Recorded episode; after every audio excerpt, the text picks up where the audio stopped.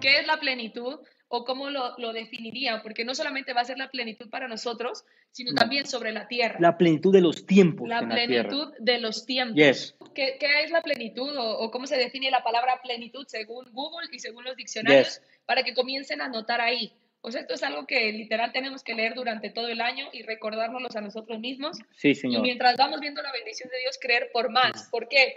Porque plenitud se define como la condición de que algo ha sido llenado o contabilizado en su totalidad. Lo voy a repetir, condición de que algo ha sido llenado, completado o contabilizado en su totalidad. Otra definición que encontré es término que proviene del latín y significa completo o lleno. Entonces, ¿qué queremos decir cuando decimos que es el año de la plenitud? Es el año donde se van a completar todas las cosas. Se van a, a, completar todas las promesas y las profecías que Dios ha hablado en nuestra vida y vamos a entrar y a vivir en plenitud. O sea, nuestra vida va a estar saciada en su totalidad, completada. Pero así como dentro de la iglesia vienen los tiempos de plenitud, tiempos donde veremos el cumplimiento de cada palabra y cada promesa de Dios para nuestras vidas en todas las áreas. La tierra también va a ver el cumplimiento de las promesas y las profecías y lo que Dios habló que vendría sobre la tierra en los últimos tiempos. Cuando decimos año de plenitud, tiempos de plenitud, estamos hablando de que se va a completar el ciclo, se van a completar las promesas de Dios y todo lo que está escrito en su palabra. Eh, hay muchos versículos en la palabra de Dios que, que, usan la palabra plenitud. Si usted tiene la Biblia de, de Holy Bible, de la aplicación de su celular, póngala ahí plenitud y usted va, puede leer muchísimos versículos. Pero hay uno que es de mis favoritos, que es Salmos 16, 11. Eh, Salmos 16, 11, que dice, en la presencia de Dios hay plenitud de gozo y delicias a su diestra. Y delicias y delicia y placer. Y placer. En su presencia hay plenitud. Eh, si tenemos la presencia de Dios, realmente tenemos todo. Y esto es algo que la iglesia sabe. Pero hay algo que, que, tenemos que entender todos. Si una persona en este momento de su vida no está caminando en plenitud o no está entrando a la plenitud o sientes que la plenitud está muy lejos de ti, eh, si, no estamos, si no estamos caminando en esa plenitud, es porque la culpa no está siendo de Dios, la culpa es nuestra. Y muchas veces creemos que la culpa es de Dios, que Dios se tardó, que Dios no lo está haciendo, eh, que Dios falla. Muchas veces nos enojamos con Dios cuando pasan ciertas circunstancias y se lo dice alguien que, hmm. que, ha tenido momentos en que, en que hago berrinches y, y me enojo con Dios y, y realmente después me, me, río, el pastor se ríe de mí por, por las actitudes que tomamos. ¿Por qué? Porque al final Dios es un Dios perfecto. Eh, en Dios no hay imperfección, en Dios no hay fallas, en Dios no hay ausencia de nada. Y, Dios no necesita cambiar. Los que necesitamos cambiar somos nosotros. Dios no necesita cambiar, nosotros sí. No está fallando algo en Dios, está fallando algo en nosotros. Entonces, si no hemos entrado a la plenitud o no lo vemos aún cerca, es porque algo está mal en nosotros. Eh, yo quiero volver a leer Salmos 16, 11, que dice, en la presencia de Dios hay plenitud. O sea, escucha bien la palabra, hay plenitud. No te está diciendo hubo plenitud, habrá plenitud. Es un, y esto es algo que me encanta de, de entender a Dios, y es que Dios siempre es un presente continuo. Eh, eh, eh, todo en Dios, Jehová Jireh, Jehová Rafa, es Dios. Siempre que hablamos de Dios o de una cualidad de Dios, vamos a encontrar la capacidad que Dios es un presente continuo. ¿Qué quiere decir un presente continuo? Dice la palabra de Dios, no hubo, no habrá. Ay, eh, Jehová Jireh, Dios proveedor, o sea, ahora Dios está proveyendo. Dios el sanador, Dios el liberador. Con Dios todo se trata de un presente continuo. Y cuando dice la palabra de Dios, lo que dijo la pastora, hay plenitud, quiere decir que en este momento, en la presencia de Dios, hay plenitud. Que nosotros no estemos en la presencia de Dios es otra cosa, pero en la presencia de Dios hay plenitud.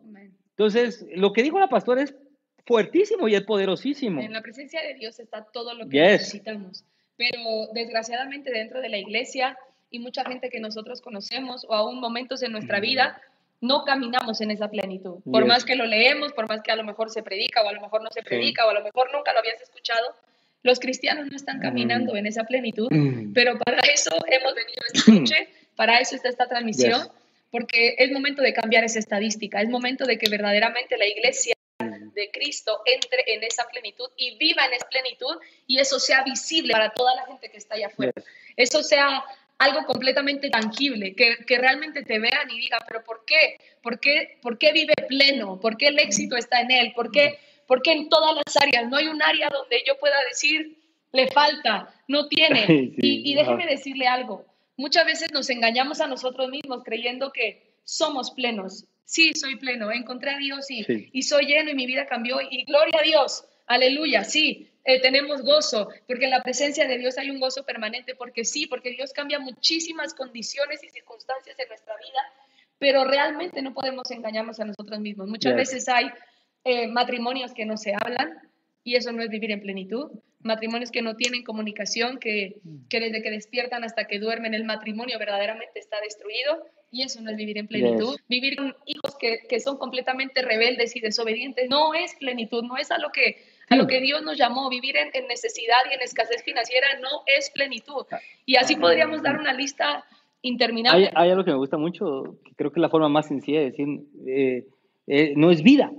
Así, lo que tú digas, pastor, es que esto no es vida, o sea, mis hijos me traen hasta aquí, no es vida. Eh, trabajo como, le macheteo durísimo, pastor, y nunca veo, no es vida. Cuando tú empiezas a oír la palabra como no es vida, tú no estás en plenitud. Y la voluntad de Dios es que camines en plenitud.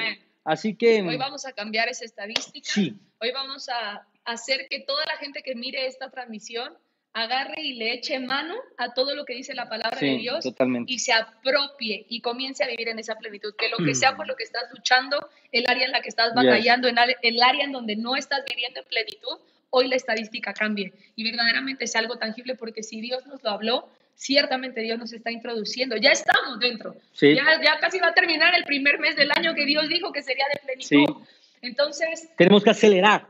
Tenemos que acelerar. Tenemos que ir por esas promesas, tenemos que ir por esas bendiciones, tenemos que buscar algo mayor. Quitar las barreras que nos impidan en entrar. Dios siempre hay más. En Dios siempre hay más y tenemos que ir y buscar más. Así tenemos que si hay rápido. alguien mirando la transmisión que dice, yo necesito salud, o pastora, yo necesito prosperidad, o pastora, yo necesito una restauración en mi familia, ahí sea expectante y tómelo y diga, no es una palabra más. No, esto viene ya. Hoy viene. Hoy viene. viene ya. Hoy esa, esa, plenitud, esa totalidad, lo completo viene ya. Así es que esa son, es como la introducción. Sí, y ahora sí saque su Biblia, saque sus notas, saque todo, porque vamos a entrar en la palabra. Vamos a ver por qué Perdón. Dale. Vamos a ver por qué no estamos caminando en plenitud. Eh, realmente lo que el Señor habla en nuestra vida son las condiciones o actitudes en nuestra vida que le impiden a una persona entrar en plenitud. En plenitud. Las barreras. Y, ahí usted va a ir viendo y va a decir, wow. Sí.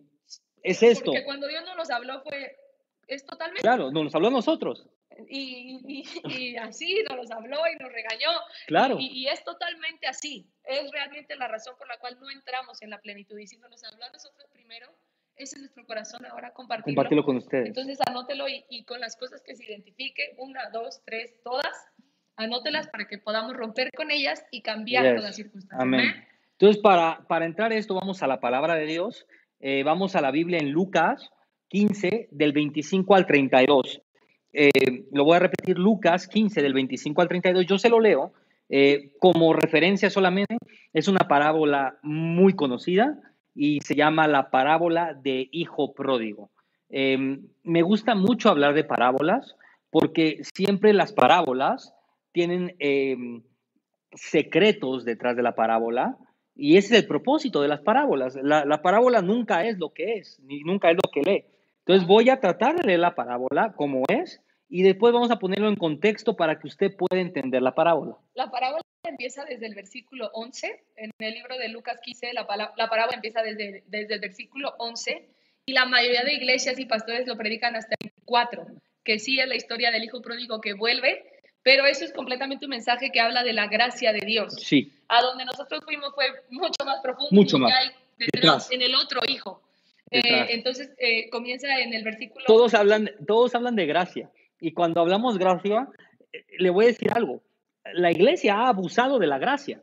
Entonces, ahorita no vamos a hablar mucho de gracia, vamos a hablar acerca del otro hijo y vamos a hablar de lo que nadie habla de esta parábola y realmente el secreto oculto detrás de la parábola.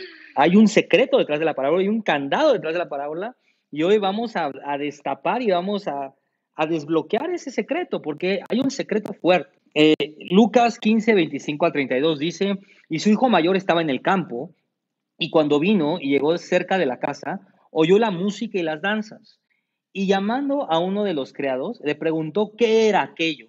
Él le dijo, tu hermano ha venido y tu padre ha hecho matar el becerro gordo por haberte recibido bueno y sano. Entonces el grande, el, hijo mayor, se enojó y no quería entrar. Salió por tanto su padre y le rogaba que entrase. Mas él respondió y dijo al padre, he aquí, tantos años te sirvo, no habiéndote desobedecido jamás, y ni un cabrito para gozarme con mis amigos.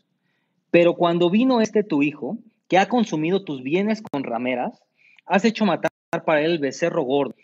Él entonces le dijo, hijo, fíjate eso, tú siempre estás conmigo y todas mis cosas son tuyas, mas era necesario hacer fiesta y regocijarnos porque este tu hermano era muerto y ha revivido, se había perdido y ha sido hallado. Pongan mucha atención en esto. Lo primero que tienes que entender para desbloquear un secreto en una parábola es entender el contexto de la parábola. Número uno, para los que están tomando notas, el hijo eh, mayor de, perdón, el padre eh, representa a Dios, vamos a empezar por ahí, eh, póngala ahí, el padre en la parábola representa a Dios y, el hijo mayor cumple una función muy interesante en esta parábola. Todos hablan del hijo menor, de que Dios siempre perdona. Sí, pero ese no era el secreto de Dios en esta parábola. Eso es lo que usted ve. Es más, se lo voy a decir algo. Si usted lee una parábola y a la primera ve algo, eso no es lo que Dios quería decir. Siempre hay algo detrás de la parábola. Entonces, el, el hijo mayor eh, es un hombre bueno, diga conmigo, era un hombre bueno. Era un hombre bueno. Este, era un hombre con una vida normal, eh, era un hombre con una vida estándar, era un hombre con una vida promedio, era un hombre con una vida status quo, una vida rutinaria. Ojo acá, ¿estaba dentro de la voluntad de su padre? Sí, porque trabajaba en la casa. Pongan mucha atención en esto. Eh, todos los días se levantaba, todos los días salía de la casa, trabajaba, regresaba, no, no andaba gastando, no andaba con rameras, estaba dentro de la voluntad del Padre, estaba trabajando para el Padre, pero no había nada especial para su vida. Entonces él despertaba, se dormía, trabajaba, se dormía, despertaba. En otras palabras, no vivía una vida sobrenatural. Ahí. ¿Cuánta gente puede identificarse con eso? Es que es, que es ahí donde quería llegar. Y, y tomando eso, le voy a enseñar lo primero de lo primero de lo primero. Hay mucha gente en las iglesias que son gente de Dios, que están dentro de la voluntad de Dios, que están trabajando para Dios, pero que no pueden ver la plenitud de Dios. Lo voy a repetir. Hay mucha gente en la iglesia que está dentro de la voluntad de Dios, que trabaja para Dios, pero no puede ver la plenitud de Dios. Y le voy a enseñar este primer candado y esta primer vaca sagrada. Entonces, pastor, el estar trabajando para Dios y el estar bajo la voluntad de Dios no me garantiza plenitud. Le tengo una noticia, no, no le garantiza plenitud. Ojo acá, en, eh, eh, en, en esta parábola, la parábola en sí misma habla de un hijo que trabaja, habla de un hijo que se parte el lomo, habla de un hijo que es buen hijo, pero ojo acá, eh, eh, es que no sé cómo decirle esto porque, porque está, está cañón, está fuerte. Diga ahí, está fuerte. Está fuerte. Eh, ahí le va. El hijo no, no estaba en una posición de hijo, sino estaba en una posición de jornalero.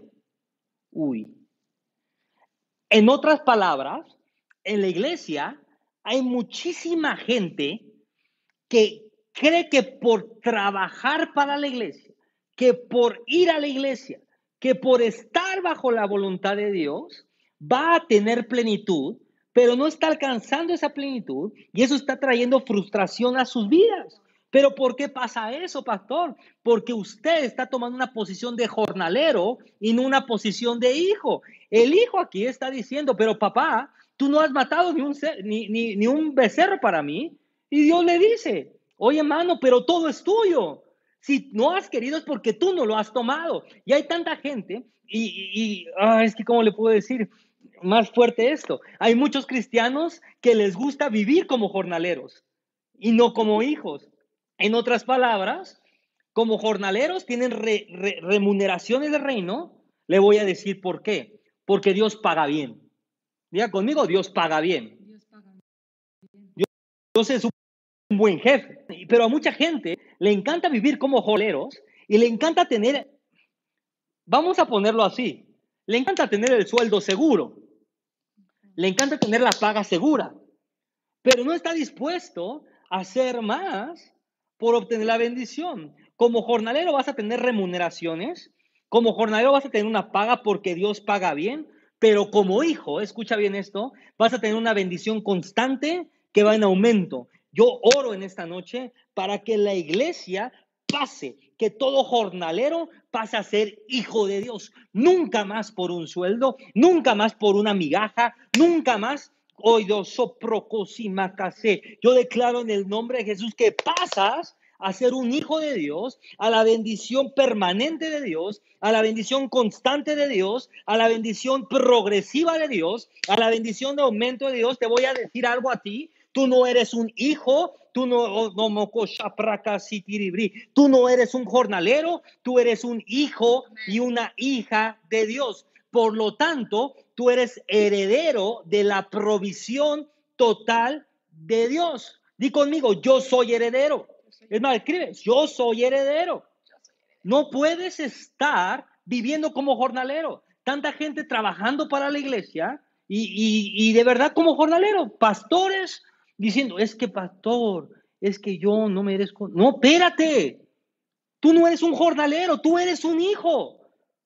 No puedes permitir trabajar como jornalero. Yo voy, yo sirvo a Dios y lo hago con todo el corazón del mundo, pero yo sé que Dios tiene manos llenas para mi vida. Yo sé que Dios tiene manos llenas para mi negocio. Yo sé que yo tengo herencia para mis hijos. Yo sé que en medio de la prueba Dios sigue prosperando porque yo no soy jornalero, yo soy hijo. Quita la mentalidad de cristiano jornalero que te van a dar una piltrafa, que hoy, que oye, todos los días me levanto a, orar. No, tú te levantas a orar porque te interesa cuidar el negocio de tu papá. Tú te levantas a orar porque quieres cercar la iglesia. Tú te levantas a orar porque eh, estos son los negocios de mi papá. Nadie le va a robar a mi papá. Vamos a crecer el negocio de mi papá, que son las almas. Vamos a alcanzar a más gente. Vamos a estar sobrenaturales. Vamos a estar eh, en fuego. Eh, usted tiene que pasar de jornalero a hijo. Di conmigo, yo soy hijo, yo soy heredero. Entonces, pastor, ¿cómo le hago para saber si soy jornalero o hijo? Diga conmigo, pastor, ¿cómo le hago para saber si soy jornalero o hijo? Yo no le voy a decir, le va a decir la pastora. ¿Cómo saber si somos jornaleros? ¿Qué condiciones? Vamos a, a revelarle esto. ¿Ocho? Ocho. Ocho condiciones del corazón que revelan que somos jornaleros y no hijos. Ok, entonces, eh, la gente que está anotando ahí, por favor sígame con los versículos, porque no queremos que crean que esto es algo que, que nos inventamos. Si usted no sigue con los versículos, se va a dar cuenta completamente de lo que estamos diciendo. Voy a repetir de nuevo el versículo para que nos siga, porque es, eh, son varios versos. Entonces, en cada verso hay un secreto. Por eso decimos que son ocho. Ocho secretos. Entonces, síganos. Eh, ahorita voy a usar el versículo 25, 26 y 27 que es el primer punto, ¿ok? El primer punto por el cual, con el cual nos damos cuenta que somos jornaleros y no hijos es cuando hay un distanciamiento con el Padre. Wow. Pastora, ¿cómo sabes que hay un distanciamiento con el Padre? Versículo 25, y su hijo mayor estaba en el campo y cuando vino y llegó cerca de la casa, oyó la música y las danzas y llamando oh. a uno de los, de los criados, le preguntó qué era aquello. Él le dijo, tu hermano ha venido y tu padre ha hecho matar el becerro gordo y por haberle recibido bueno y sano. La primera pregunta aquí es, porque para encontrar revelaciones en la palabra hay que hacernos preguntas. ¿por qué el hijo mayor no fue directamente con el padre? ¿Por qué no atravesó la puerta y le dijo, papá, ¿qué es esto? Claro. ¿Por qué no tuvo la confianza de decirle a su papá y de preguntarle qué era lo que estaba sucediendo ahí? ¿Por qué con alguien más, con uno de los criados, con otro jornalero, fue y dijo, hey, ¿qué es eso? Porque había argumentos en su mente, fortalezas que el enemigo ha construido en nosotros que nos separan. No era una puerta la que separaba al, hijo del padre, al padre adentro en esa fiesta y el hijo afuera trabajando, porque estaba trabajando.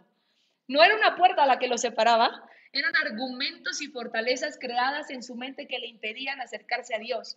Pastora, pero yo no soy de esos. Yo, yo, yo no tengo miedo de acercarme a Dios. Ok, le voy a decir quiénes son las personas.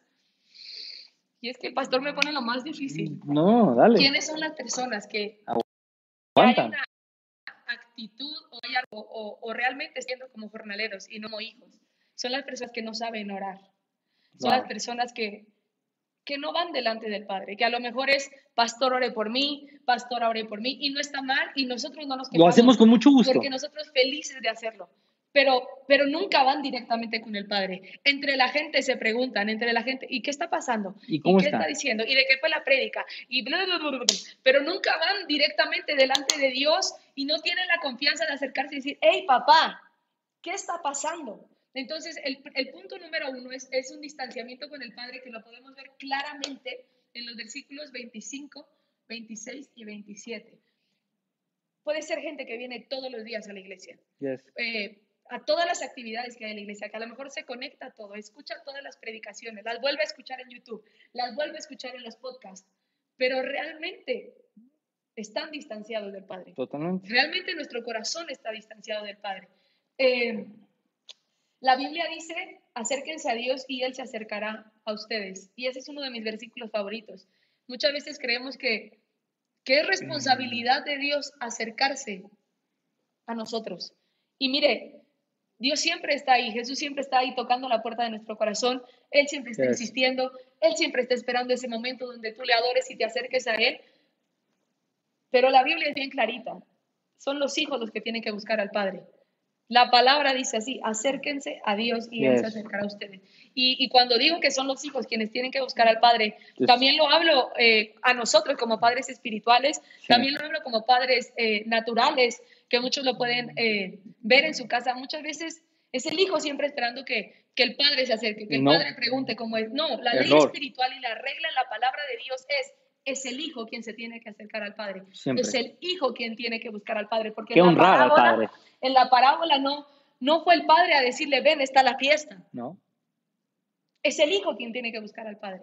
Y aún así, el hijo mayor no se atrevió a acercarse y preguntar, papá, ¿qué estaba y, mientras sigue la pastora ahí, el hijo mayor no se atreve a acercarse. Y en el momento que no te atreves a acercarse, es, pon eso ahí. Em, tú decides cuál es tu posición. Él en ese momento decidió tomar una posición de criado y no de hijo. Lo voy a repetir. En el momento de él preguntarle a los criados, él se pone en la posición de criado y decide tomar la posición de criado y no tomar una posición de hijo. ¿Yo por qué me voy a parar con los criados? Si yo tengo acceso a la oficina de mi papá, si yo tengo la llave de mi casa, yo entro. Es como si yo voy a ver a mi mamá y, está en su oficina, yo no pido permiso a su secretaria, no pido permiso a nadie, yo entro. Si mi esposa me viene a ver a mí, no me importa si hay gente en mi oficina, no le importa nada. Ella entra a mi oficina y entra. ¿Por qué? Porque yo soy su padre. Yo soy su, yo soy su padre espiritual y usted lo puede hacer conmigo. Pero ¿por qué él le va con los criados? Mucha gente, escucha muy bien esto. Al momento de comenzar a hablar con otra persona, al momento de comenzar a chismear, pierden la visión y bajan una posición de criados. ¿Conocen eh, a Dios de oídas? Yes. Hay un versículo en Job que dice, de, oídas te había escuchado, sí. mas ahora mis ojos te ven. Yes. Hay gente que nunca llega a ese nivel de decir, ahora mis ojos te ven, sino de oídas, de lo que oí en la prédica, de lo que oí que otros dijeron de ti, del testimonio que oí de otros. De oídas te conozco, pero nunca mis ojos te han visto. Eso está marcando realmente un distanciamiento entre, entre Dios y nosotros y es una evidencia de que tenemos una posición de jornaleros y no de hijos. Hay una estadística en Estados Unidos eh, horrible, realmente fea. que habla de que solamente el 3% de los cristianos oran más de 15 minutos al día. Eso en Estados Unidos, una nación que es en su mayoría cristiana. Solamente el 3% de los cristianos oran más de 15 minutos al día. No me imagino si la estadística se hiciera en México, el porcentaje que sería, pero, pero realmente nunca vamos a encontrar la plenitud de nuestras vidas si estamos distanciados del Padre. La plenitud no la va a encontrar en la iglesia como el lugar físico, la plenitud no la va a encontrar a través de un hombre. La plenitud se encuentra teniendo una relación presente, continua, constante, incambiable, no negociable con Dios. Lo voy a repetir, la plenitud se encuentra teniendo una relación presente, continua, constante, incambiable, innegociable con la presencia de Dios. Tu relación con Dios no es negociable. No es negociable para el sueño, no es negociable para tu esposo, no es negociable para, tus hijos. No es negociable. Lo primero va primero y lo primero es Dios. Y hay un versículo eh, en la palabra de Dios cuando habla de, que Moisés pasó tiempo con Dios y que su rostro estaba iluminado. A mí me da mucha risa porque hasta, hasta se lo puedo decir a mucha gente. Eh, o, el pastor muchas veces me molesta. Mi, mi, mi, cara, mis facciones, lo que soy no es lo mismo a, a, lo que yo era. Y sí, la gente evoluciona con el tiempo y tampoco es que me operé la cara, porque no me operé la cara sino realmente el, estar en la presencia de Dios y pasar tiempo en la presencia de Dios es evidente, hermosea el rostro, ilumina el rostro, rejuvenece. E, e, es demasiado lo que sucede cuando estamos en la presencia de Dios y realmente es evidente. Entonces, es momento de regresar a nuestra relación con Dios y dejar de estar distanciados de Dios. Entonces, pastor, ¿cómo sé que soy un jornalero y no un hijo cuando hay un distanciamiento con el Padre? Número dos, ¿Cómo sé que no soy un jornalero? Y ¿Cómo sé que soy jornalero y no hijo? Eh, vamos al versículo 26 y me gusta mucho. Y llamando a los criados, le preguntó qué era aquello. Y él le dijo, tu hermano ha venido y tu padre ha hecho matar a este becerro gordo por haberle recibido bueno y sano. Entonces se enojó, mira esto, y no quería entrar. Y salió su padre más que para que entrase. Póngale ahí. Segunda em, señal de que puedo ser un jornalero es el enfoque en los demás. Lo voy a poner otra vez. Enfoque en los demás. ¿Qué quiere decir esto, pastor? En este tiempo estamos viviendo una generación que pone los ojos más en la gente que en Dios. La gente le pregunta a todo el mundo menos a Dios. Pastor, me, duele la tripa. Remedios para dolor de la tripa en YouTube. Pastor, em, quiero aprender. Le voy a contar una historia. No, no le voy a contar esa historia. Pastor, me, eh, es este el hombre con el que me tengo que casar. Test para saber si es el hombre con el que me tengo que casar. De repente vemos una generación que los ojos están puestos en todos, menos en Dios. De repente vemos una generación que los ojos están metidos en redes sociales todo el día, que los ojos están metidos en saber qué quiero comprar, qué se compró el otro. Mano, ¿qué te importa qué se compró el otro? En el momento que tus ojos están puestos en lo que se compró el otro, tú no puedes entrar en una plenitud de los tiempos, tú no puedes disfrutar lo que te da Dios, porque nunca estás conforme con lo que tienes. Gente metida todo el día viendo en qué se compró el otro, qué, qué comió, que en dónde está y de repente me pasa, ya viste que Juanito está en Boston y no sé, ¿qué me importa? Qué bueno que esté allá. Gloria a Dios, que la pase divertidísimo. Porque mañana yo me voy con mi familia y qué me importa también. Lo que quiero es que, iglesia, deja de ver los demás y comienza a ver lo tuyo. Dios te ha bendecido con tanto. Dios te ha bendecido con una familia, Dios te ha bendecido con una casa, con un trabajo, con finanza. Dios te ha bendecido que puede ir usted al McDonald's. Usted, Dios lo ha bendecido que usted se puede ir a comprar un helado, que usted puede respirar, que usted puede caminar, que usted puede disfrutar el aire. Se viene aquí al parque donde vivimos la pastora y yo. Dios te ha bendecido con tanto. Deja la bobería, deja de estar viendo la bobería. ¿Qué importa qué le hizo fulano? ¿Qué importa si qué que se compró sutano? ¿Qué importa si el hermano de la iglesia se compró el nuevo Ferrari? Gloria a Dios por el Ferrari del hermano de la iglesia. ¿Qué importa? Usted enfóquense en sus bendiciones, porque en el momento que usted comienza a enfocarse en sus bendiciones, puede entrar en un nivel de plenitud y deja de andar en la bobería. ¿Qué le importa al hijo si el papá mató un, becerro? Mira lo que dice la Biblia. Dice ahí que mandó y a matar el becerro gordo. El becerro gordo. ¿Cuántos becerros podría tener un papá que le puso anillos, que le puso togas, que le puso joyas a su hijo? ¿Cuántos? ¿Cuántos? Y, y, a mí me da mucha risa, pero, oye, mano, estás haciendo problema. Yo, yo pienso en la parábola del papá. Es decir, ¿cómo? ¿Estás haciendo problema por un becerro? Ahí tienes otros 600, ahí tienes otros 6000. Mata 5000 si quieres. Yo no lo estoy negando, simplemente escogí el becerro más gordo. Y muchas veces, esa es una manifestación, y Dios me lo está hablando ahorita, de que somos jornaleros, es que muchas veces llegamos a la iglesia y vemos que al de enfrente Dios le da el milagrazo y llegó sin nada y el otro día en el Mercedes Benz y usted por dentro, pero ¿por qué si yo llevo 20 años orando? Porque le dijo, usted puede tomar lo que quiera, pero usted no lo quiere tomar. Lo voy a repetir, usted puede tomar lo que quiera, pero usted no lo quiere tomar. Y hay algo también eh, en este punto para que gente también se identifique y, y, si no le ha hecho checa a ese punto, que le haga. Muchas veces cuando, cuando practicamos la chismoterapia, estamos enfocados en los demás y no en nosotros mismos. Yes. Eh, desafortunadamente esta generación, por culpa de las redes sociales, como dijo el pastor, está completamente enfocada en los demás. Sí. Antes, eh, por lo que sé, porque tampoco es que soy muy vieja, eh, en la mesa con los papás, pues a, a, los niños no se, les, no se les dejaba hablar de otros, hablar de la familia del otro, hablar de otro. Era, enfócate en lo tuyo, hijo, tú en lo tuyo. Oye, mamá, pero todos sacaron cinco. No importa, a mí, me importa. Eso es una locura. Enfócate en lo tuyo, enfóquese en lo suyo. Así es Dios. o sea, me acuerdo perfecto de eso, claro. Dios, o sea, es que cada quien tiene que estar enfocado en lo suyo, porque para Dios cada hijo es diferente. sí, a mí me gustaba mucho decirle a mi mamá, mamá, este, saqué cinco, pero todo el salón sacó cinco, ¿no? Y, y mi mamá me decía, me vale gorro el salón, me vale gorro los demás, los demás no son mis hijos, tú eres mi hijo y tú reprobaste y no importa que los demás hayan reprobado. Y eso es así con Dios. O sea, Dios te dice, pero ¿qué te importa si yo le di un Mercedes a los demás? Yo tengo cinco mil Mercedes para ti, pero si tú no lo quieres agarrar, no es mi culpa. Ahí donde está, dígale, dígale al lado, deje de andar en la bobería. Deje de andar en la bobería. Deja de andar en la bobería. Deja de andar en la bobería. Hay otra estadística, porque a mí me encantan las estadísticas, que dice que una persona promedio, o sea, con una edad promedio, 30 años, promedio, 25 años abre en promedio las redes sociales entre 50 y 70 veces. Es una locura. Lo voy a repetir.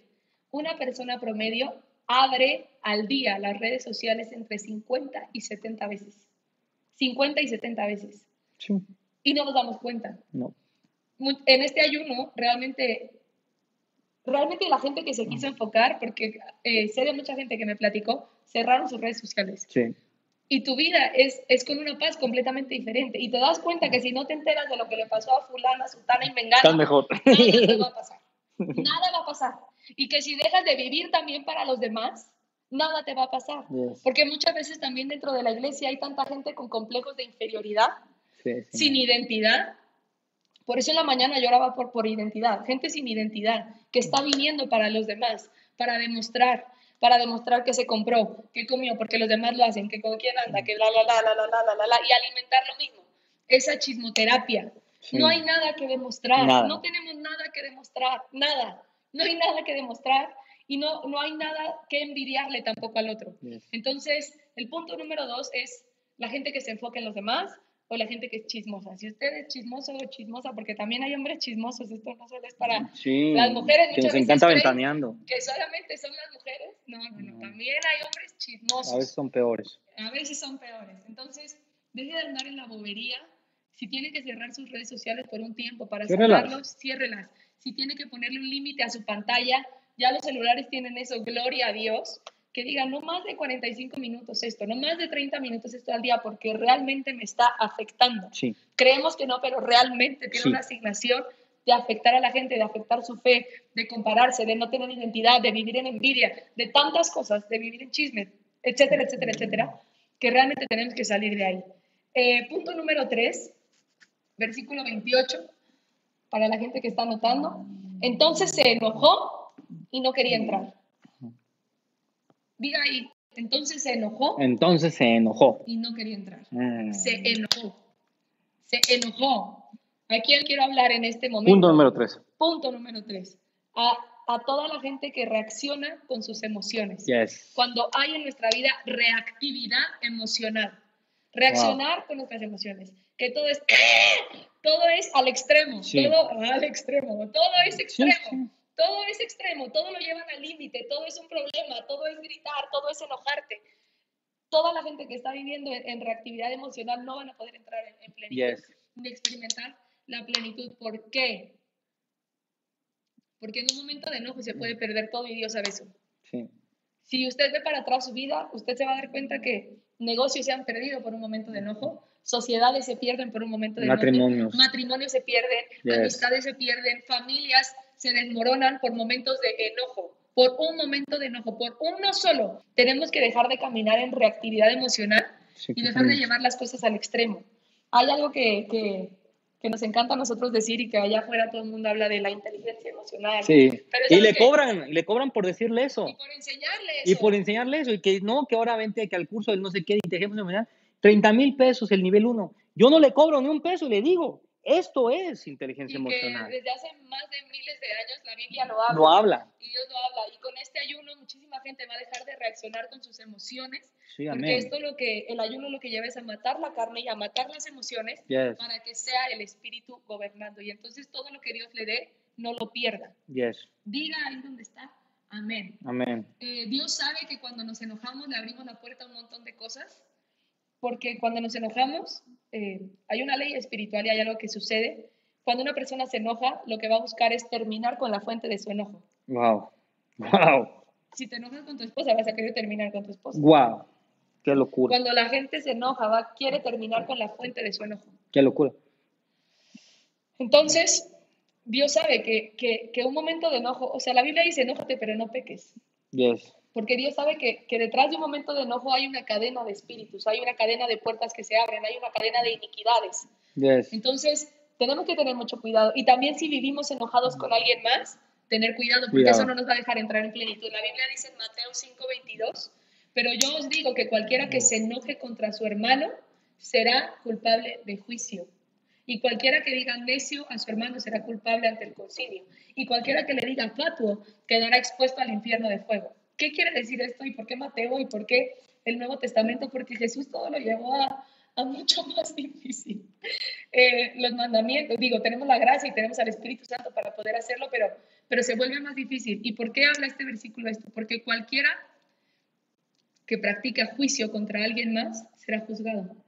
Si tú tienes juicio contra tu hermano, Dios te va a juzgar. Si tú no estás teniendo misericordia, Dios no puede tener misericordia.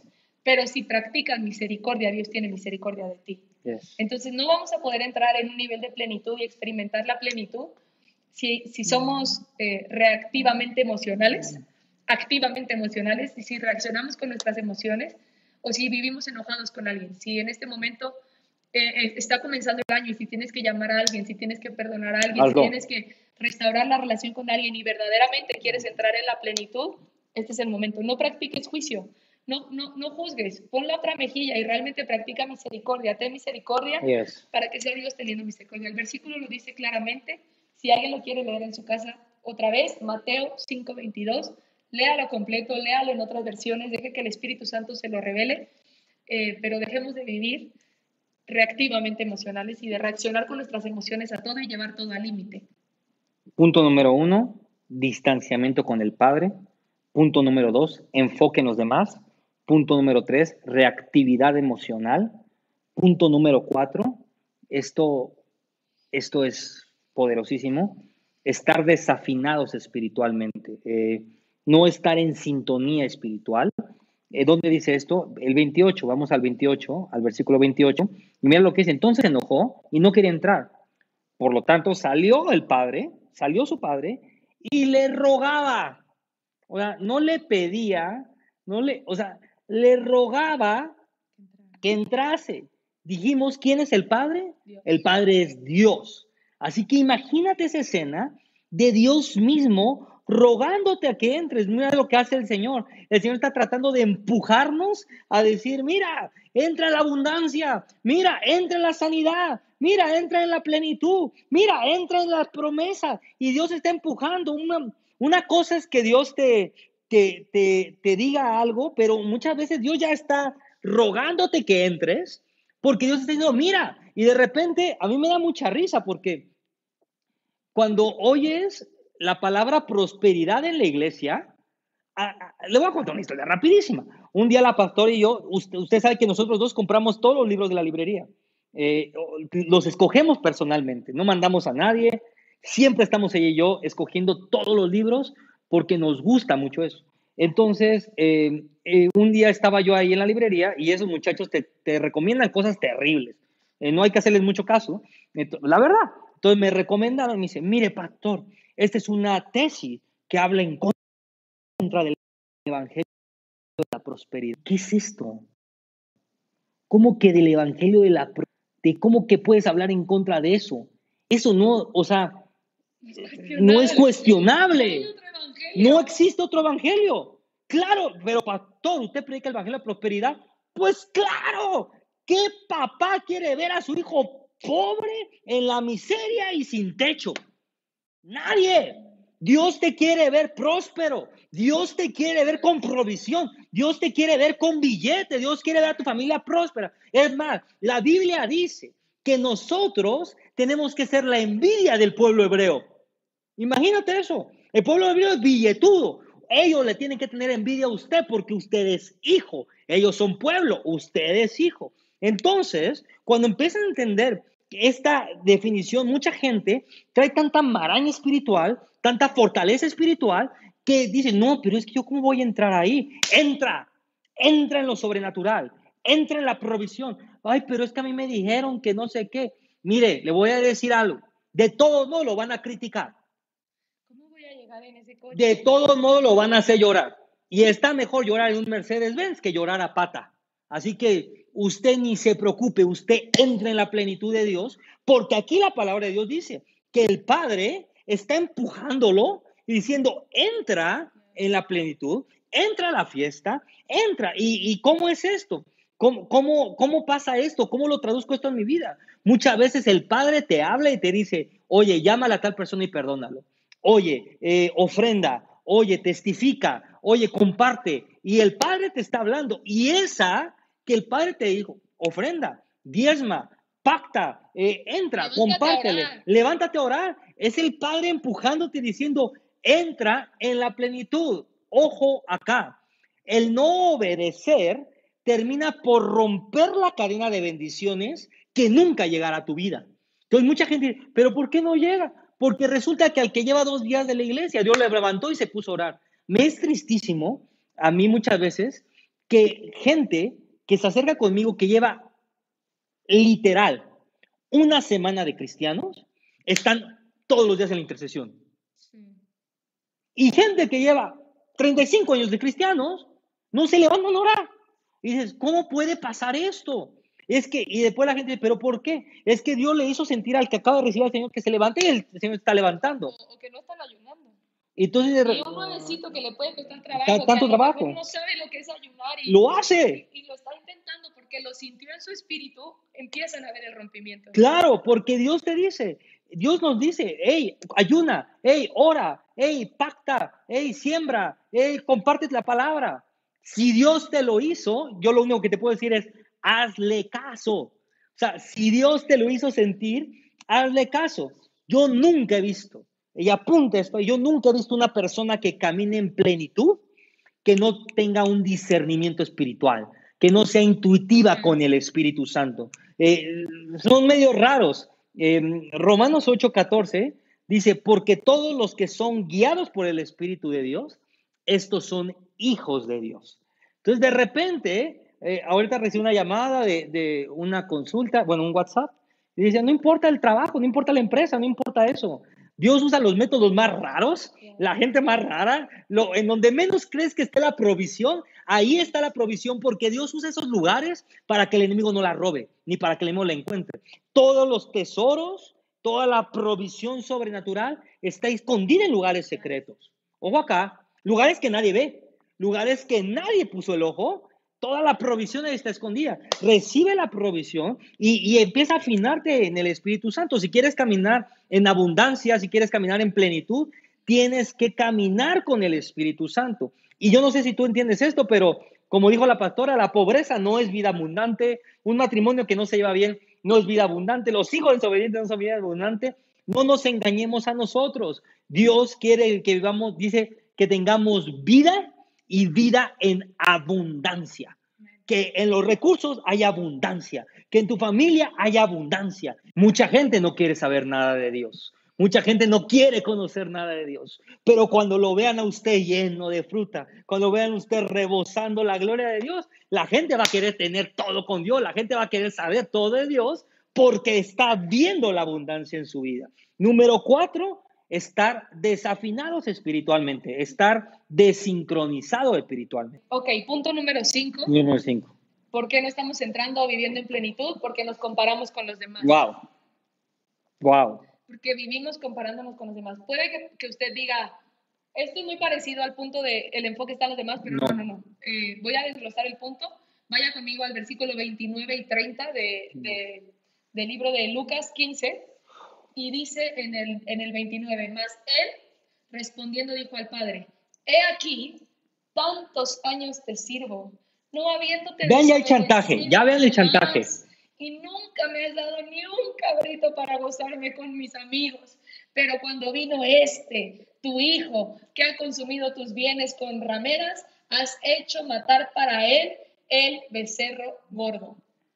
Muchas veces nosotros, porque lo digo nosotros, nos comparamos, como dice el pastor. Señor, pero si yo voy diario a la intercesión, pero si yo te sirvo en la iglesia, ¿y por qué me pasa esto a mí? ¿Y por qué ellos no? ¿Y por qué él la bendición? ¿Y por qué le llegó el carro? ¿Y por qué él ya tiene trabajo y yo no? ¿Y por qué? ¿Y por qué? ¿Y por qué? ¿Y por qué? Porque Dios te da lo tuyo y al otro le da lo del otro. Porque así es Dios. Porque no hay por qué compararnos. Dentro del reino de Dios no puede existir la comparación. Pastores que viven frustrados porque todo el tiempo se están comparando con otras iglesias. A mí, a mí me da mucha risa. Voy a decir eso rápido. A mí me saca mucho de onda que me, me han pedido N cantidad de consejos de decirme, pero pastor, ¿cómo le hago para tener empresarios en mi iglesia? Pues, no es que cómo le hagas, es que cada uno tiene un etnos. Dios nos entrega a etnos, eh, a esferas de influencia, para que tú puedas influenciar sobre esa persona. Hay personas que tienen esferas de influencia en las cárceles, ministerios de cárceles, que yo digo, wow, me encantaría tener eso. Eh, ministerios de niños, la pastora eh, tiene siempre en su corazón lo, la trata de, de mujeres, de, de, personas. Entonces, dices, wow, pero muchas veces, aunque nosotros lo quisiéramos, no es el etno donde hemos llamado a estar, simplemente no, no nos tocó. Y uno de los mayores problemas que, que siempre se ve en la iglesia es que la mm. gente quiere lo que Dios le dio al otro. Yes. Y tú no sabes si lo que Dios le dio al otro está dentro de tu propósito. claro. O sea, gente diciendo, es que ella canta más lindo y yo, ¿por qué no canto? Pero si ese no es tu llamado. Es que ella, ¿por qué ahora sí? O él, ¿por qué ahora sí? ¿Por qué él está llamado a los negocios? A lo mejor no cantas lindo, pero haces mucho billete. A lo mejor sí, claro. Eh, no haces mucho billete, pero a lo mejor... Eh, tienes un don de sanidad. Tienes un don de sanidad. A lo mejor no tienes ninguno de esos tres. Pero, tienes un esposo guapísimo y la pasas bomba con tu esposo guapísimo. Y el otro con don de sanidad, con billete y con todo, la pasa amargado. No sé si me explico. O sea, no puedes creer lo de los demás, no puedes creer lo del otro, porque Dios te dio a ti para que puedas estar caminando en plenitud y en gozo. Y, y hay hasta un principio budista y hay, hay muchísimos eh, libros que hablan de cómo de sabiduría, el gozo, la felicidad y la plenitud. Y, y, habla completamente de esto. Cuando esto es una ley espiritual que está en la palabra de Dios desde hace miles de años, pero que dejes de creer que el pasto es más verde del otro lado, que dejes de creer que el pasto de tu vecino es mejor, que dejes de creer que el esposo de tu amiga es mejor, que dejes de creer que los hijos del vecino son mejores, que, que, que dejemos de comparar porque ahí nunca vamos a encontrar la plenitud. Tenemos que entender que a, a cada persona Dios le da lo suyo. Y Dios no puede dar lo mismo a todas las personas. Así como todos somos diferentes físicamente, así como todos tenemos características diferentes en los ojos, la nariz, los dientes, las orejas, el cabello, la estatura. Así de específico es lo que Dios nos tiene que dar para cumplir nuestro propósito y para completar nuestra asignación en esta tierra. Entonces deja de frustrarte y deja de pedir lo que tiene el otro porque eso no está dentro de la voluntad de Dios y muchas veces por eso no lo vemos llegar, porque estamos pidiendo la bendición del el otro, estamos comparándonos día con día con otro y que tiene que entender la iglesia que el reino de Dios no es una democracia, el reino de Dios es una teocracia donde solamente Dios manda, donde solamente somos regidos por la soberanía de Dios, por lo que Dios hace cuando quiere, como quiere, con quien quiere, con lo que quiere.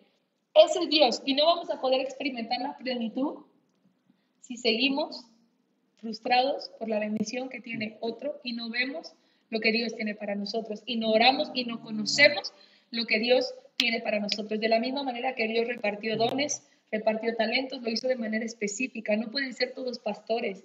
Y aun si todos fuésemos pastores, como dijo el pastor, cada quien está llamado a un etnos, cada quien está llamado a predicar de una manera diferente, cada, cada quien es específico completamente. Eh, lo que Dios nos está dando y Dios sabe que lo que lo que nos va a dar es lo mejor para nosotros. Lo que nos va a hacer felices. Y es lo que te va a hacer feliz, porque Dios te conoce más que nadie. Dios te conoce mejor que nadie, mejor que tu esposo, mejor que tus hijos, mejor de lo que tú conoces a tus hijos. Dios nos conoce mejor que nadie y la plenitud va a radicar en eso, en saber qué Dios tiene para nosotros, qué es lo que tenemos que pedir y recibirlo. Ahora, no estoy hablando de una mentalidad de conformismo, porque esto no es algo que nosotros hemos predicado y que nunca vamos a predicar. No estoy hablando de ah, entonces, pues ya me, detengo aquí a ver qué es lo que entonces Dios me va a mandar. No, no es ahí párale y deja de creer por más, porque Dios siempre te va a dar más. Más, no estamos hablando de una mentalidad de conformismo, sino de hay una ley espiritual y una llave que dice, para tener más, primero tienes que estar contento con lo que Dios ya te dio. Lo voy a repetir. Para tener más, primero tienes que estar contento con lo que Dios ya te dio. Disfrutar lo que Dios te dio. Agradecer lo que Dios ya te dio y disfrutar lo que Dios Miren, a mí me regalaron un patín del diablo eléctrico. que usted no sabe de la emoción que traigo. Pero mucha gente apenas si no han ni abierto el patín del diablo eléctrico. y ya están pensando, no, no, bueno, fuera. Oye, eh, apenas si están abriendo el patín del diablo eléctrico, ni lo han echado a volar. Entonces, le echan el patín del diablo, bueno, el patín del pastor eléctrico, si lo quieren decir así. Y, y mucha gente apenas lo están abriendo, Uy, no es el más rápido. Hay otro más rápido. Es el barato. Es el barato. No, espérate. Disfruta el que te dio ahorita. Yo agarré y, la gente que estuvo en la iglesia cuando me lo llevaron, ¿sabe? Salía ahí a Castorena, a la mitad de la calle, con mi cosa esa. Bien. Y dije, wow, esto es increíble, está padrísimo.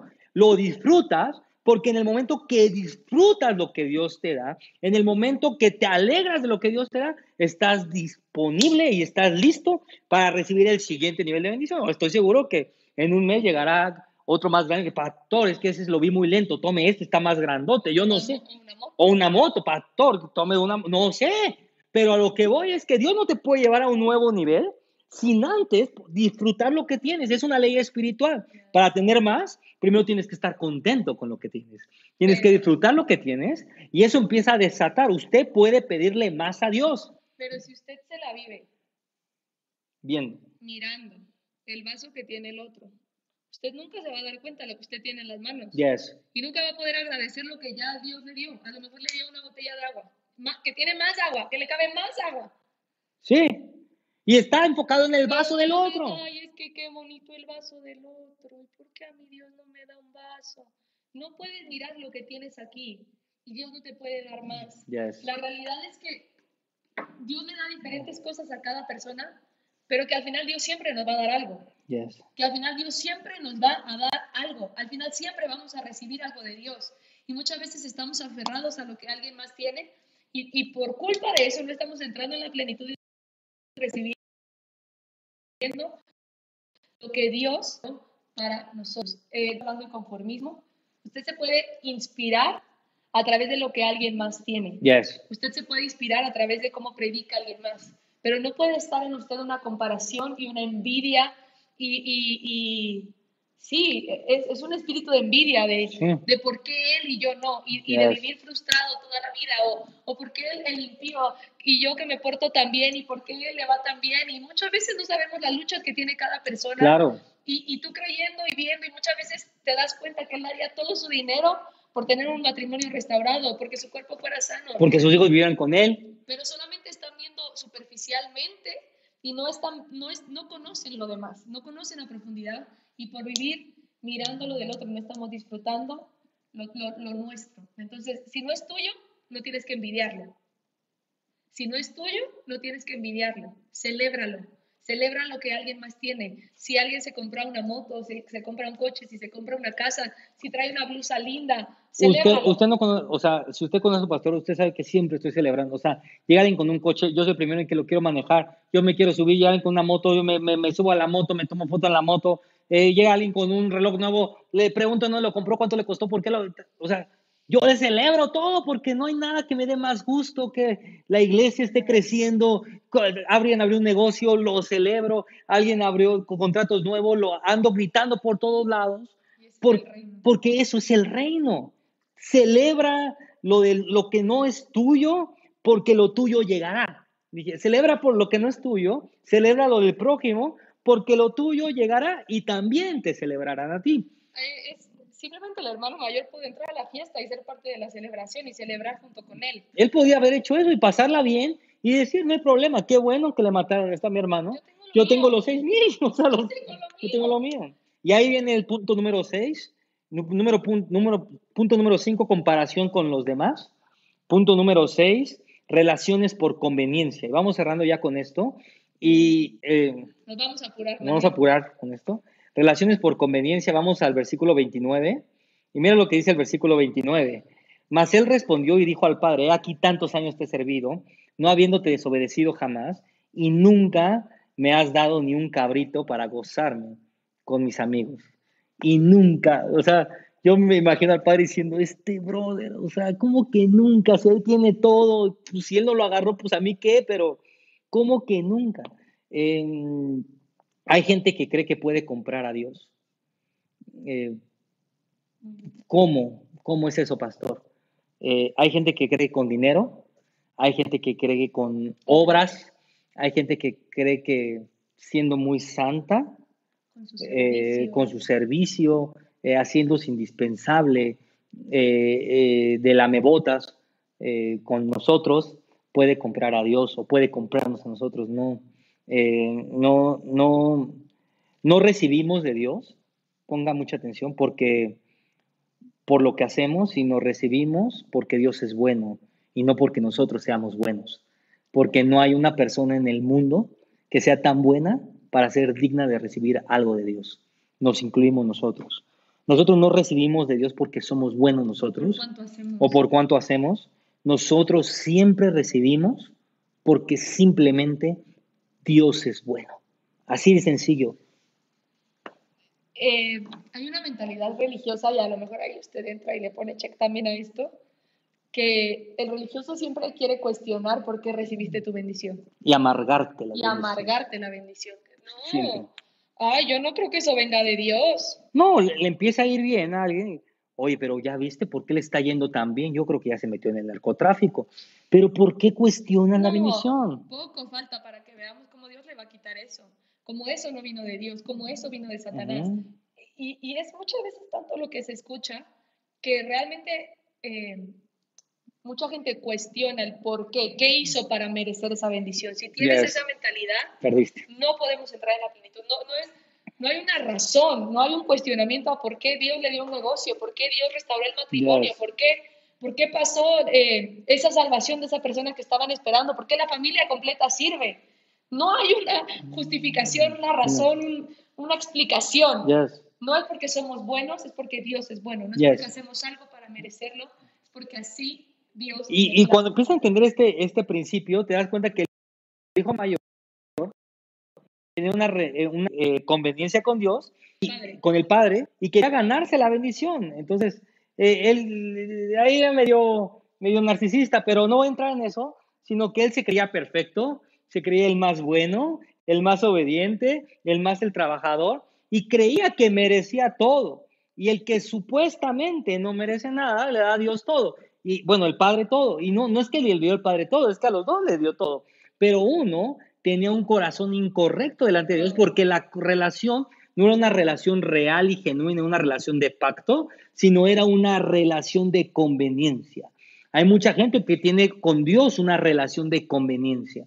Vas cuando te sientes mal, vas cuando necesitas algo, vas cuando te conviene, te, te portas bien porque para que Dios te bendiga. No, si usted no peca es porque usted ama a Dios. Si usted siembra, es porque está agradecido con Dios. Si usted ofrenda, es porque usted está agradecido con Dios. Si usted ayuna, es porque tiene que entregarle algo a Dios, porque lo ama tanto que tiene que entregarle algo. Usted no hace para que Dios le dé, usted hace por lo que Dios le da y por quien Dios es. Y si Dios no te da nada, tú sigues adorando porque Dios sigue siendo bueno, usted sigue estando vivo, usted sigue respirando, usted sigue adorando a Dios, usted sigue pudiendo trabajar entonces, en medio de eso, usted siga agradeciendo con Dios, porque con Dios no se trata de tener una relación para conseguir algo de Dios. Nosotros adoramos a Dios, nosotros sembramos a Dios, nosotros ayunamos para Dios por el simple hecho de que Él es Dios y de que Él es bueno. Por quién es, no, lo por, no por lo que Él te da. Así que punto número seis, relación por conveniencia. Punto número siete. Eh, Resistencia a la revelación. Yes. Eso está en el versículo 31. Esto es poderosísimo.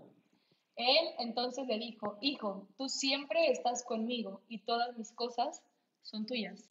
Ahí el padre le dio el tesoro y le dijo, todo es tuyo, tú siempre estás conmigo, todo es tuyo. Le dio una revelación nueva, pero otra vez eran los argumentos, era la actitud en el corazón, eran las fortalezas en su mente que le impidieron recibir lo que el padre le estaba diciendo en ese momento, porque él no lo creyó y no lo recibió.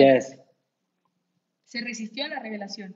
Y muchas veces nosotros somos así. En, en, esa mentalidad, en esos argumentos, en esa fortaleza, hay una prédica que el pastor está hablando. Y en ese momento que a lo mejor esa prédica tu corazón se ofende, hay una evidencia de que te está resistiendo a la revelación. Pero ¿por qué el pastor siempre predica esto? ¿Pero por qué no predica como predicaban en otra iglesia? ¿Pero por qué no es como era en otra iglesia? ¿Pero por qué no alaban con panderetas? ¿Pero por qué no alaban, eh, pero por qué, no sé, por qué alaban con pantalón? Eh, puede ser desde una persona que viene de una iglesia legalista, puede ser desde una persona caminando en una mentalidad de religiosidad que se está resistiendo a la revelación. Dios habla todos los días cosas nuevas, Dios muestra todos los días cosas nuevas, Dios todos los días está haciendo cosas nuevas. Y toda persona que se resiste a la revelación y a lo nuevo de Dios nunca va a poder experimentar la plenitud. Pero que realmente eh, entendamos que muchas veces nos resistimos a la revelación. Gente que sigue oyendo las prédicas de hace 25 años. El mismo mensaje. El mismo mensaje de hace 25 las mismas canciones. Las mismas canciones y son renuentes a cambiar. Y no solamente dentro de la iglesia, sino en los negocios, ahora que vino la pandemia, que creen que todo va a regresar a la, normalidad y se aferran. Ayer estaba viendo un meme que subió eh, una adoradora de New One que decía, eh, salía un dinosaurio y decía, decir que cuando salgamos de todo esto y regresemos a la normalidad de antes, es lo mismo que los dinosaurios diciendo que regresaremos a ser eh, la humanidad antes del meteorito. Entonces, no, eh, cuando vino el meteorito cambió completamente la Tierra. Exactamente. Y, lo mismo el coronavirus, vino y cambió completamente las cosas. Tenemos que, renovarnos todos los días, renovar nuestra mente todos los días y no resistirnos a la revelación de lo que Dios está hablando y no aferrarnos a, al pasado, a las maneras que se hacían en el pasado, Todo está a querer hacer las cosas como el pasado y recibir lo que Dios está hablando. Que si Dios te dice, todo esto es tuyo, sí. realmente lo creas y realmente te apropies y realmente sea revelación, lo que Dios te está diciendo esta noche.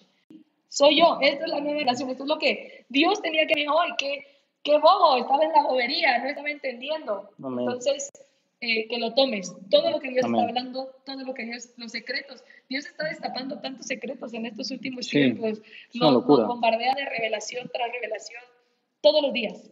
Todos, los días, leer un versículo, leer la Biblia, todo el tiempo. Entonces, no podemos resistirnos a la, revelación. Eh, apunta esto ahí, lo que no cambia no crece y lo que no crece no cambia. Eh, eh, esto a mí me saca de onda porque el, la mentalidad más religiosa, para que usted sepa, y si usted anda ahí, sáquesela, es querer obtener resultados diferentes haciendo lo mismo. Mejor, cuando alguien llega a una iglesia y dice, pero pastor, aquí no le hacen al pandero y el pastor está, se sube en sudadera y no sé qué. Pregúntese a Dios, ¿qué tú me quieres enseñar con esto? ¿Por qué tú me trajiste aquí? ¿Por qué tú me trajiste? Algo me tienes que enseñar, algo me quieres desbloquear. ¿Quieres que entre en algo nuevo de Dios? Deja de preguntarte cosas. Mucha gente quiere cosas completamente diferentes en su vida. Pastor, pero llevo 25 años sumido en la pobreza. Pues haz algo diferente, mano. Porque si sigues ahí, vas a seguir otros 50 años sumergido en la pobreza. Pero yo no creo en la liberación. Pues comienza a creer para que Dios te libere de la pobreza y ya dejes de 25 años de pobre. Eh, pastor, pero llevo 28 años con una enfermedad. Pues que cree. Y de repente ya es una iglesia donde llevas toda la vida que no habías visto milagros y de repente ves una iglesia que cada domingo son milagros. Y pero qué raro, ¿será esto de Dios? Pues claro, mano, si Dios te sacó de allá y te metió acá, es para que Dios te está diciendo, oye, despierta, abre tus ojos, aquí hay un milagro, todo esto es tuyo, agárrate de ahí, eh, eh, agárrate del milagro y recibe tu milagro, o sea, recibe ese milagro y necesito que te avives. Eso Dios, muchas veces Dios te saca para que recibas ese milagro, porque gente lleva 30 años enfermo, ¿qué es eso?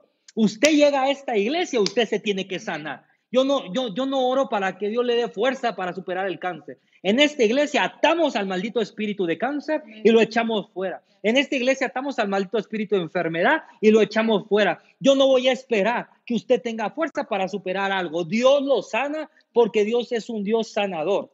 Amén. Repetimos el 7, eh, resistencia a la revelación. Te resistes a la revelación. Y es el versículo número 31. Y, y eso de resistencia a la revelación simplemente rechazas o también otra resistencia a la revelación es cuando dices, eso no es para mí. Hmm. Eso es para el de al lado. Eso es para el de al lado. y, esa, pedrada le cae perfecta. Y todo lo echas la culpa al lado, espérate. O creyendo que el pastor lanza pedrada. O creyendo el que, eso le quiero decir eso. Que todo aquel que crea que el pastor lanza pedrada, le voy a decir algo, no sea usted bobo, usted es una persona inteligente. Lo que yo hablo es el mensaje que Dios me da. Si a usted le cayó el chaleco, alegres. Si le cayó una pedrada, alégrese porque es Dios mostrando una condición en su corazón que necesita ser cambiada para que pueda entrar en un nuevo nivel en su vida. Número 8, y es el último, la autocomplacencia, profundísimo. Mira el 32 lo que dice. El versículo 32. Este, este es el favorito, este es el más importante. Ahora sí, ponga atención con todo porque de todos los puntos. Esta es la clave. Esta es la clave. Eh, el 32 dice, más era necesario hacer fiesta y regocijarnos, porque este tu hermano era muerto y ha revivido, se ha perdido, se había perdido y ahora ha sido hallado. Di conmigo autocomplacencia. Autocomplacencia. Eh, este versículo dice algo bien interesante, que, bien interesante que dice, y era necesario regocijarnos. Apunta bien esto ahí. Dios está diciendo, esto no se trata de ti, se trata de mí. Lo voy a repetir. Es Dios diciendo, esto no se trata de ti, se trata de mí. En otras palabras, pastor, ¿qué está hablando? Es muy sencillo. En la religión, el protagonista es un hombre. En el reino, el protagonista es Dios. Una iglesia, un lugar, una secta, religiosa está enfocada en el hombre, todo el día enfocada en el hombre. ¿Cuánto conocimiento tiene el hombre? Fíjese lo que le estoy hablando, ¿ah?